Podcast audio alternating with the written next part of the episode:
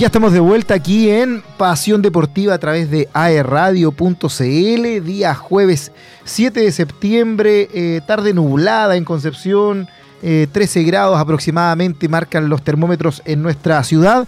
Eh, después de un mediodía bastante lluvioso, ¿ah? cayeron unas nudas, pero que se las pelaba. No sé si tuviste la oportunidad de estar afuera o mirar por la ventana, por lo menos, Carlos. Acostadito, acostadito. Yo. Acostadito es ahora. Qué él. Bueno, en fin, así con la gente. Después dice, no, no tengo tiempo. No, hoy he estado súper ocupado. Estaba súper ocupado. acostado. Bueno, para la gente que nos está escuchando, más de alguno de ustedes se mojó porque llovió mucho, mucho, mucho. Y lo mismo pasó ayer, anoche, en Santiago.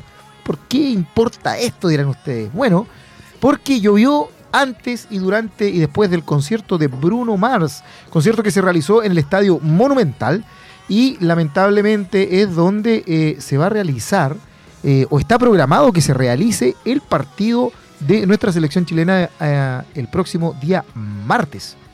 Por lo tanto, em, se generaron allí algunos inconvenientes, si bien es cierto, el césped se cubre, ¿cierto? Con em, algunas carpetas, obviamente con el agua y mucha gente, claro pero con tanta gente y tanta agua eh, también se puede ver afectado. Y esto fue lo que informó cierto la NFP, que puso en evaluación el Estadio Monumental para el partido Chile-Colombia durante la noche del miércoles 6 de septiembre. El concierto de Bruno Mars en el Estadio Monumental dejó serias preocupaciones de cara al duelo que sostendrá nuestra selección chilena ante Colombia el martes 12 de este mismo mes.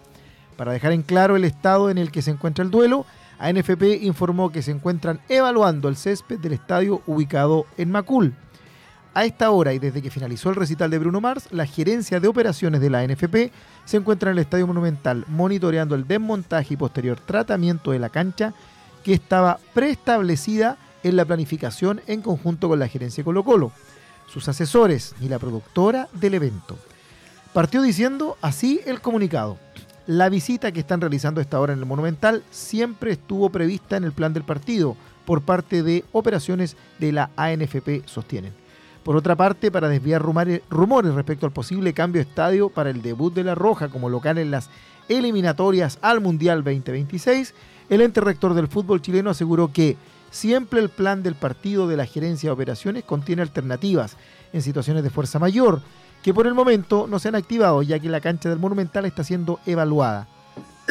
se mencionaba que eh, un segundo escenario posible, es decir, el plan B es el Sausalito y el plan eh, C es Concepción, obviamente por lo que involucra la distancia y la y, las características de nuestros estadios. Más que, todo, más que todo es por eso, me imagino, de por qué sería plan C y no plan B esta rueda de rebollido, que es por el tema de eh, logística, de poder del traslado de jugadores. Distancia. De distancia. jugadores y todo el aparataje de eh, guardias, la, todo lo que prensa, etcétera, etcétera, etcétera, Entonces, eh, mucho, algo que deberían tenerlo definido, pensando en que quedan cuatro días, es que la selección colombiana tiene que viajar, en el caso hipotético de que se tenga que trasladar a la opción C, imaginemos Concepción, el viaje es una hora más aproximadamente, entonces por ahí quizás podría haber algún, reclamo, algún reclamo, disculpen, de eh, la Federación Colombiana.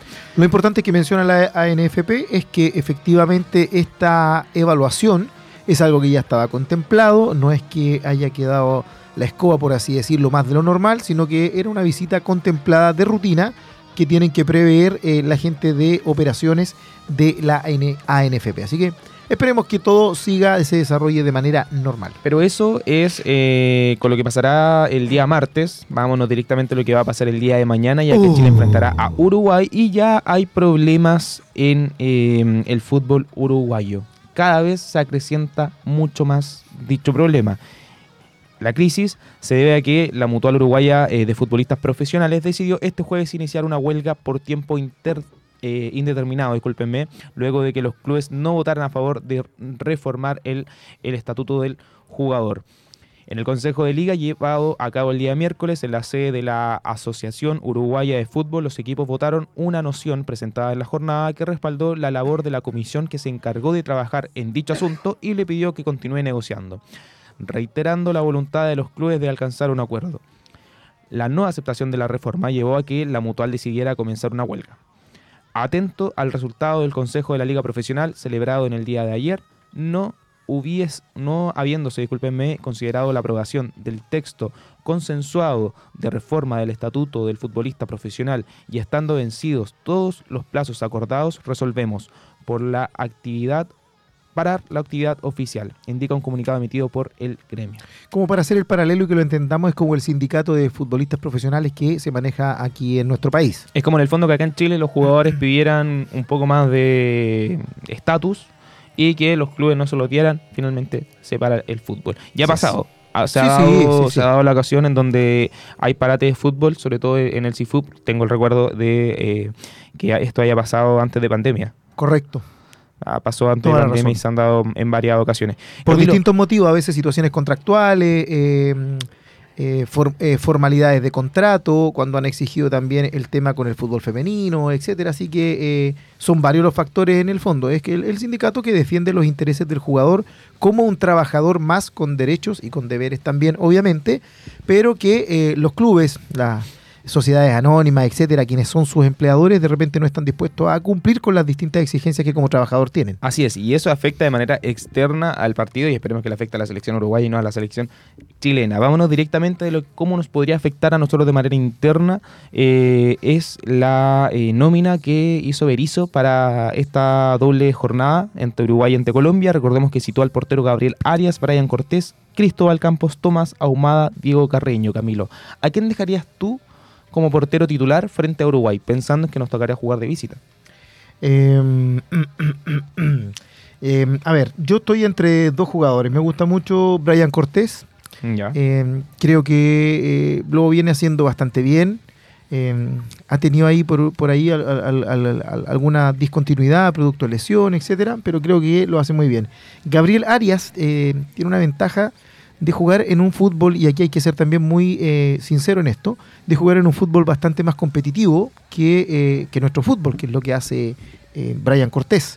Y por ahí podría estar un poquito más preparado, pero también tiene que ver, creo yo, con la confianza que le da el técnico y con la confianza que el arquero le da o que le genera eh, su equipo que está en las líneas hacia adelante, su línea de defensa, etcétera. Yo creo que también se busca mucho allí ver cuál es el objetivo que necesita el entrenador para el formato de juego en el tipo de arquero que quiere.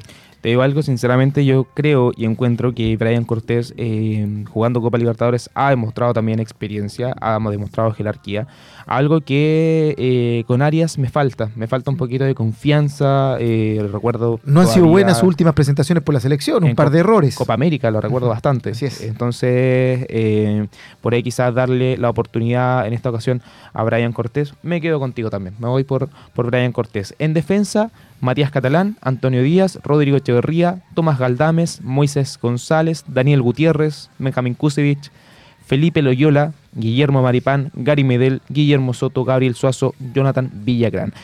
Antes de preguntarte a quién dejas en defensa, me gustaría preguntarte cómo formarías la Eh, defensa. yo creo que con, con- contra Uruguay hay que tener una, una potente línea de cuatro. Línea de cuatro. Sí, sí. Perfecto. ¿Y a quién dejas? Eh, me iría también por los nombres clásicos, ya por la experiencia, por lo que involucra un partido. Primero, eh, la experiencia que hay que tener por los nervios trae- eh, lógicos del primer partido de las eliminatorias o clasificatorias. Partido de visita eh, contra Uruguay, que no es menor. Y además también yo creo que va a influir un poco que en la banca contraria está nuestro querido Marcelo Bielsa.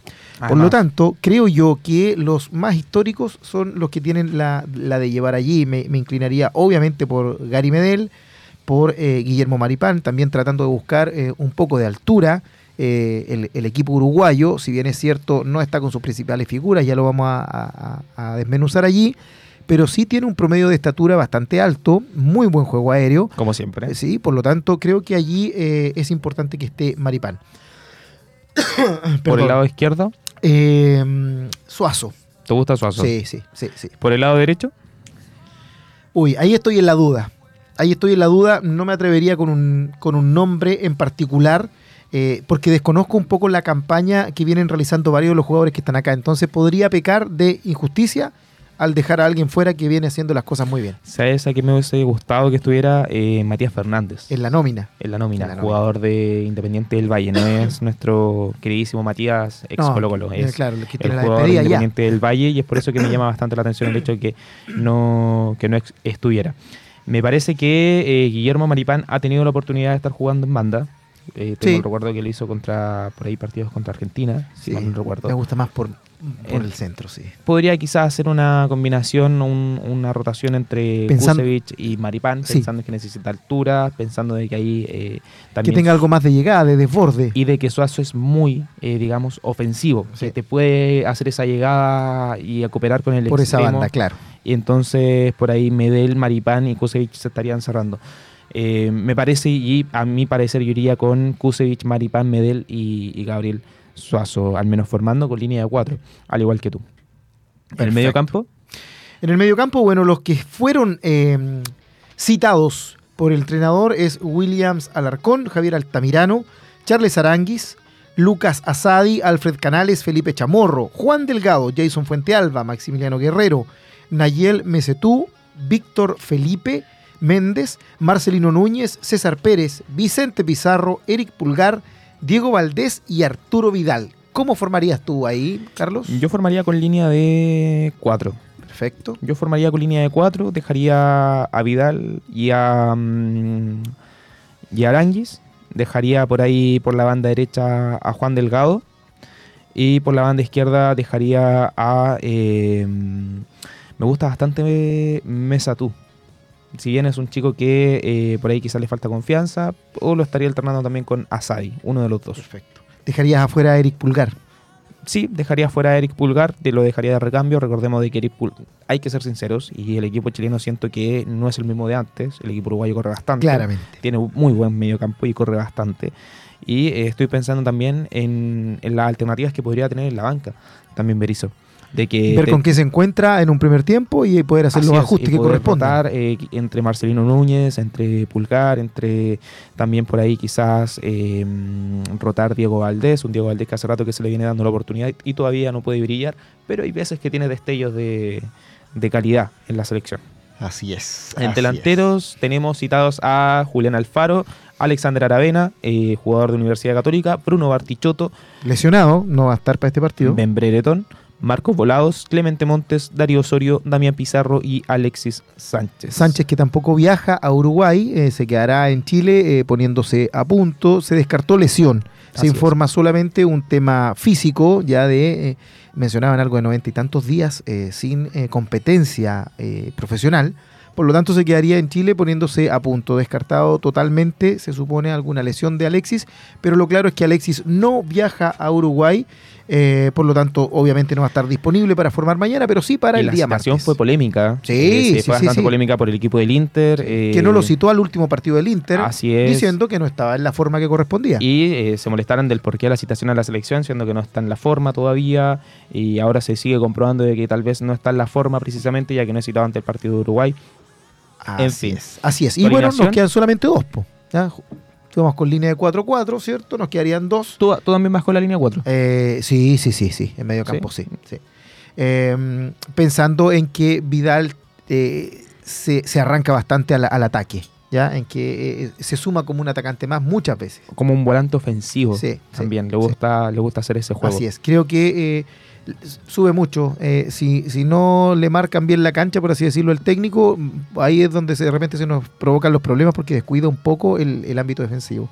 Eh, yo claramente me con Ben Brereton. Creo que de, de los delanteros que nos quedan acá en, eh, en Pizarra, es de los delanteros que, si bien es cierto, no está pasando por un gran momento en el Villarreal en, en España. se pone la camiseta de Chile y, y- este gringuito se transforma. Y es de los que en los últimos partidos, eh, más cora- no sé si más corazón, no quiero ser injusto con los demás jugadores, pero es como, como el que más ganas le pone, o por lo menos es lo que se ve desde fuera. Así que sí o sí entraría con eh, Ben Brereton y eh, me inclinaría por Darío Osorio. Por Darío Sí, Osorio. me inclinaría por Darío Osorio. ¿Sabes qué me gusta bastante Alexander Aravena? Sobre todo el último partido, los últimos partidos amistosos que jugaron, demostró un buen fútbol. Sí, Me inclinaría bastante por ahí. La alineación que muchas personas escogieron fue eh, 4-3-3, jugando con Brian Cortés en portería, Guillermo Maripán, Gary Medel, Delgado y Suazo como defensas. En el medio campo dejaron a Marcelino Núñez, Arturo Vidal y a Charles Aranguis, dejando fuera también a Eric Pulgar. Sí.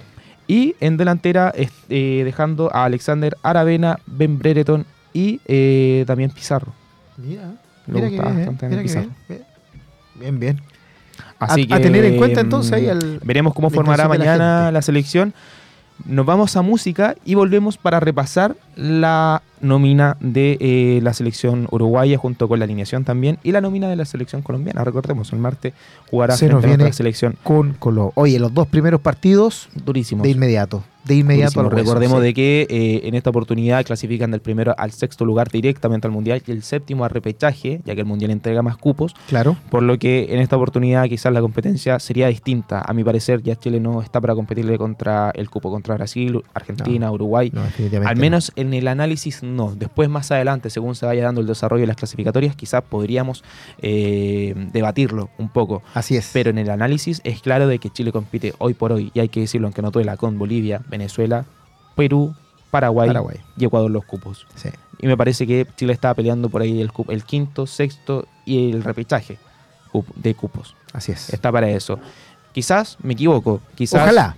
Quizás en el papel es así, pero quizás como se vaya demostrando el fútbol, se vaya dando, eh, puede ser totalmente distinto y Chile esté peleando las primeras posiciones, que es lo que todos esperamos obviamente que se dé.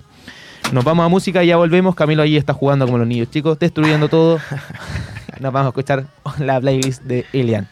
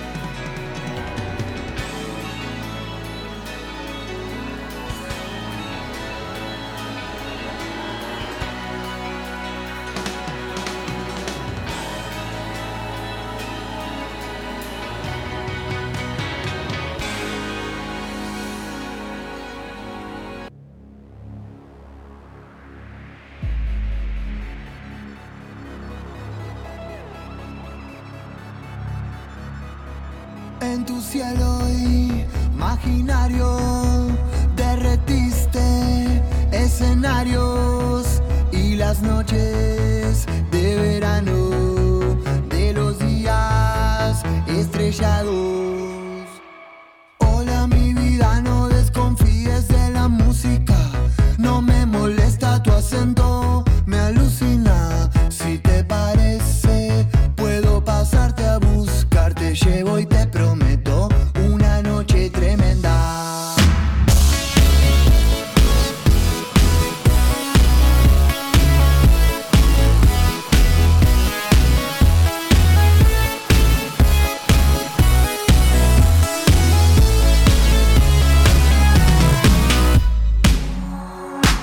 Nunca te dije que no te entendí. Vos me deliraste como un fantasy. Si te cabe que te pique como vos a mí, no pretendas que me pase como me pedís.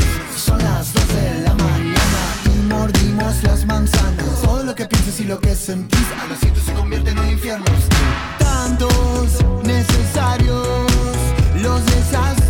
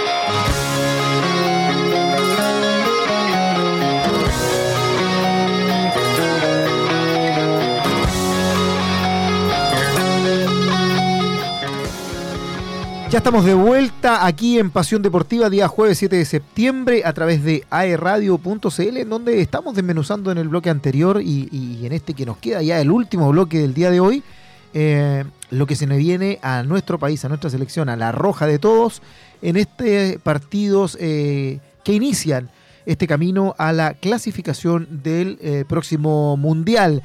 Hablamos sobre los inconvenientes que tenía al parecer la cancha, que al parecer no es tan, tan así, se seguiría jugando en el estadio de Colo Colo, en, Pedreros. Eh, y eh, hicimos una pasada por la nómina, ¿cierto?, de la selección chilena, con la formación que le gustaría a la gente, eh, con las bajas que tenemos, en este caso de Bruno Bartichotto y de Alexis Sánchez, que para este partido, por lo menos del día de mañana, no estarían disponibles. Y quedamos en analizar, ¿cierto, Carlos?, Eh, lo que corresponde a la nómina De la selección el archirrival uruguaya. Uruguaya, los locales, que eh, además parten con formación estelar desde la banca. Es formación estelar para nosotros, no sé para cuántos críticos, pero desde el punto de vista de los chilenos, ¿cierto? Recordamos con mucho cariño y con la transformación que le fue dando al fútbol chileno eh, Marcelo Bielsa. Por lo tanto, desde allí ya parten las sorpresas. Hace unos cuantos meses se informó que Marcelo Bielsa llegaba a la banca de los charrúas y desde ahí en adelante han pasado hartas cosas. Así es, eh, la nómina, por ejemplo, dejó a varias estrellas, a varios históricos fuera de, de aquello, eh, partiendo por, por ejemplo, Fernando Mullera en la portería, no está tampoco Edinson Cavani, no está Luis Suárez, no está Históricos. Caeta, también jugadores que se esperaba que, que estuvieran formando quizás parte de esta nómina para poder hacer un poco la transición. No, fue lleno de golpe, aunque se veía venir, muchos ya lo esperaban, Completo, sí. muchos eh, mencionaban de que quizás Suárez, Cavani y varios nombres más no iban a ser parte de al menos de esta primera nómina de clasificatorias. ¿Cómo, cómo es que le llamábamos aquí nosotros? El, el- el recambio El recambio. El recambio de- ya fue, pero- De una. de una. En portería, Sergio Ro- Rochet, Franco Israel y Santiago Mele. Eh, en defensa citó a Santiago Bueno, Bruno Méndez, Sebastián Cáceres, Matías Viña, José Luis Rodríguez, Matías Oliveira, Lucas Piqueres y Lucas Olaza. En cuanto a los volantes, el mediocampo, Naitan Nández, mm, mira, por ahí eh, tanto recambio no fue. Naitan igual es un jugador de, de edad, me parece que es un poco por la experiencia de que él sabe jugar un poco también por la banda derecha, le puede servir bastante. Y de buen fútbol, que es lo que le gusta también a... Así es. Felipe Carballo, Manuel Ugarte, Emiliano Martínez, Federico Valverde y Nicolás de la Cruz. Por ahí varios conocidos, sobre todo Ugarte, quien está jugando en el PSG, Federico Valverde en el Real Madrid y Nicolás de la Cruz en River Plate. Tenemos en la delantera a Facundo Pelistri, a Agustín Canovio, a Maxi Araujo, Darwin Núñez, Maxi Gómez, Brian Rodríguez, Facundo Torres y Cristian Oliveira. 25 nombres en la nómina de El Loco, como le la llamamos de cariño acá, y en varias partes también le dicen así. Posible alineación titular del conjunto uruguayo con Rochet en el arco, Viña, Cáceres como eh, centrales. Formando línea de cuatro también el equipo Charrúa con Piqueres, lateral izquierdo, Nández, lateral derecho. Tráiganle un paño, por favor, a Camilo aquí que se nos está yendo. Eh, Ugarte en el medio campo, en el medio campo junto con Nicolás de la Cruz y Federico Valverde. Y en delantera tenemos a Araujo, Pelistri y Darwin Núñez.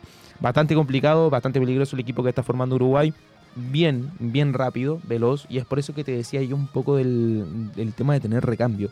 También, no este recambio que le, llamaba rueda eh, de jugadores, sino me refiero al recambio de, de apostar por un primer tiempo eh, paradito, eh, bien estructurado, no saliéndose mucho del, del papel de las obligaciones que tiene cada uno. Sí, y en el segundo tiempo poder realizar ese, ese cambio en el caso de que los jugadores ya estén cansados, que no, no les esté dando quizás ahí la, la intensidad que corresponde. Así es. Oye, los nombres fuertes del mediocampo charrúa son Manuel Ugarte, reciente fichaje del PSG, que se ganó la titularidad de inmediato. El otro es Federico Valverde, ya sabemos, del Real Madrid. Y obviamente la inclusión de Nicolás de la Cruz de River Plate. Ellos se supone serían los llamados a ser los nuevos referentes del combinado celeste, eh, principalmente en el, en el medio campo. Así que eh, está interesante esto. ¿ah? Está, va a ser muy, muy interesante el partido de Chile versus Uruguay el día de mañana por varios factores. Lo otro que destaca la alineación de Uruguay es que son jóvenes y es por eso que te decía, la selección uruguaya, eh, al menos la sub-20, salió campeona del Mundial. Claro. Entonces son jóvenes que vienen ya con ese ímpetu y con esa intensidad de querer jugar y querer ganarlo todo. Sobre Claro. todo el estreno jugarán ante la Roja. Y, así y que de tener roce competitivo. Así es, entonces esperemos que el partido de la Roja tiene que ir por un lado más estratégico que, que intenso. Si no, ahí vamos a tener bastante que perder. Sí. Bueno, interesantísimo entonces lo que se nos viene para mañana a las 20 horas desde Uruguay. Eh, el partido, el primer partido por este camino, este largo camino de las clasificatorias al Mundial eh, 2026. Eh, Se ve tan lejos y, y de repente nos encontramos con que ya el Mundial. Sí. esquina. De ya estamos en. Navidad. Pasamos el 18 na- Navidad. Primera jornada, al menos de clasificatorias o eliminatorias, como, como ustedes le quieran llamar. Uruguay enfrentará a Chile, como ya lo habíamos dicho. Paraguay se enfrentará a Perú de local en el Defensores del Chaco. Colombia frente a Venezuela. Argentina frente a Ecuador. Bastante interesante eso de Sí, Argentina sí, y Ecuador. El actual campeón del mundo hará su estreno luego de eh, haberse pro- proclamado, discúlpame, en, ahí en Qatar 2022. Y Brasil enfrentará a Bolivia. Oye, campeón del mundo, todo esto que el otro día, hace un par de días nada más, le pegó su repasadita el, el técnico de. De Argentina. Scaloni. No, no, no, no, el, el técnico con el que jugaron la final. Eh, oh, ese me fue el nombre. El coloradito este con el que jugaron la final del Van Gaal. mundo. Fangal. La semifinal. La semifinal. Sí, le pegó una repasada a Argentina, dijo ahí. Dijo hartas cosas. Sí, si no fuera por eh, los árbitros hubiéramos estado ahí. Por ahí hasta mismos jugadores eh, no compartieron las palabras que, Todo que estaba decía predestinado, dijo Van Gaal. Así es. Bueno, y el martes Enfrentamos a a Colombia. Colombia. Y tenemos la alineación, no la alineación, pero tenemos los nominados también de Colombia, ¿cierto? Así es, en la convocatoria de la selección colombiana para poder enfrentar a Venezuela y a Chile en la segunda jornada es eh, Álvaro Montero como portero, al igual que Camilo Vargas y eh, Davis Vázquez. En defensas citaron a Carlos Cuesta, Daniel Muñoz, Davinson Sánchez, por ahí un nombre conocido del Tottenham, a David Machado, a John Lucumí del Boloña, a Johan Mujica, a Santiago Arias y a Jerry Mina, actual jugador de la Fiorentina. Recordemos que en su momento estaba en el Everton. Como volante tenemos a James Rodríguez, Jefferson Lerma, tenemos también a Jorge Carrascal, a Juan Fernando eh, Quintero, discúlpenme, a Juan Guillermo Cuadrado, Mateus Uribe, Richard Ríos, Vilmar Barrios. Y en delantera citaron a John Arias, a John Córdoba, a mm, John Yader Durán, varios John, Luis Díaz, el jugador clave que tiene Colombia en esta temporada, al menos que está destacando harto en el Liverpool. También lo está haciendo Luis Sinisterra en el Leeds. Mateo Casierra, citado, al igual que Rafael Santos Borré del Eintracht Frankfurt. Hartos nombres Colombia. ¿ah? Hartos nombres. Hartos nombres. Hartos John. Varios, Sí, que- John. varios conocidos también, que, que son eh, por ahí uno se le viene a la cabeza cuando lo, los mencionan. Por ahí se echa de menos Ospina, tal vez que. Radamel Falcao. Lo mismo que, que Bravo. Ospina en este Sí. caso no es citado, eh, por ahí andan con la misma edad casi. Falcao, que en su momento fue el mejor jugador, el mejor delantero del mundo, el mejor 9 que le llamaban, eh, a día de hoy ya no está, no está para selección. Y hay que decirlo fríamente. Colombia enfrentará a Chile, recordemos, de visita y esperemos que eh, no venga con los mejores nombres. esperemos que no venga con los mejores nombres, que sea un resultado fa- favorable para nuestra selección, que se pueda quedar, al menos estratégicamente hablando, con cuatro puntitos. Sí, oye, en esta convocatoria, cierto que como decíamos va a ser eh, ante Venezuela en Barranquilla y luego ante Chile en Santiago, se supone que los llamados a, liderar esta, esta, est- estas competencias, los referentes de Colombia serían Luis Díaz, que juegan en el Liverpool, tal como tú lo mencionabas, James Rodríguez en Sao Paulo, Juan Guillermo Cuadrado, que está en el Inter, y Davison Sánchez del Tottenham Hotspur.